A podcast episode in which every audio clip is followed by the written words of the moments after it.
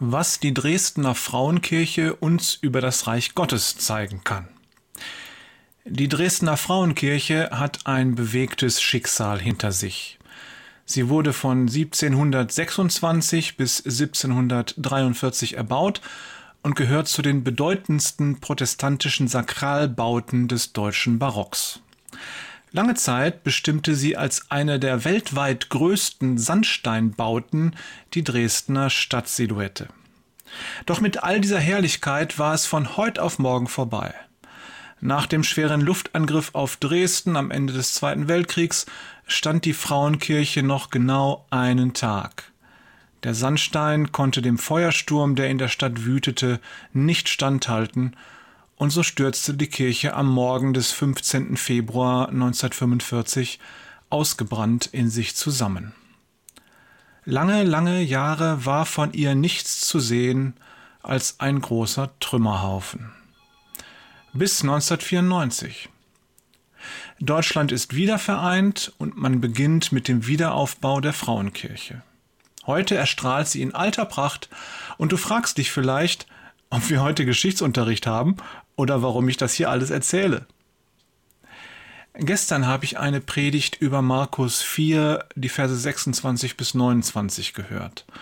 Diese Verse enthalten eines der sogenannten Reichsgottesgleichnisse. Viele kennen es unter dem Namen das Gleichnis vom Wachsen der Saat. Was sagt uns dieses Gleichnis? Die Saat wächst. Der Bauer weiß nicht, wie genau das funktioniert. Ganz von selbst geht das. Erst kommen die Halme, dann die Ähren und schließlich ist das ausgereifte Korn in den Ähren. Und jetzt kommt er wieder, unser Bauer, denn die Zeit der Ernte ist da. Das Reich Gottes wächst auch. Wir wissen nicht, wie das genau funktioniert. Müssen wir auch nicht wissen. Entscheidend sind für uns heute vier andere Dinge. Erstens, stellen wir fest, das Gleichnis beginnt damit, dass der Bauer sät. Ich glaube, das ist eine Aufforderung an uns, dasselbe zu tun. Auch wir sollen säen. Was sollen wir säen? Den Samen des Reiches Gottes, sein Wort, seine Liebe. Und wo ist das Feld? Na, du stehst mitten drauf. Das Feld ist deine tägliche Umgebung. Doch lass es uns jetzt nicht zu kompliziert machen.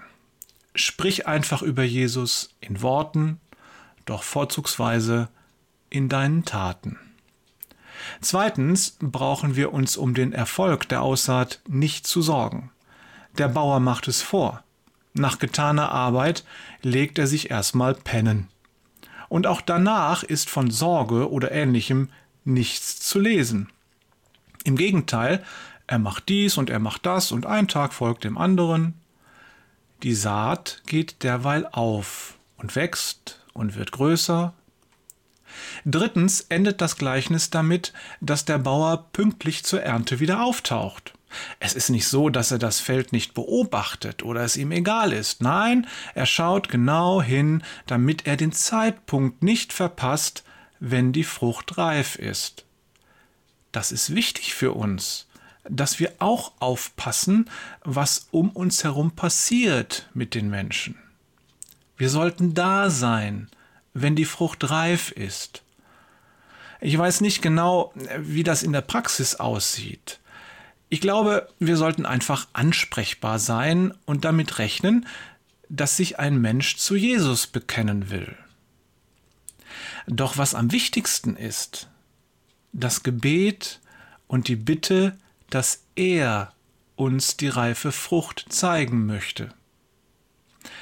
Wir kommen zum vierten und letzten Punkt. Noch einmal zur Frauenkirche.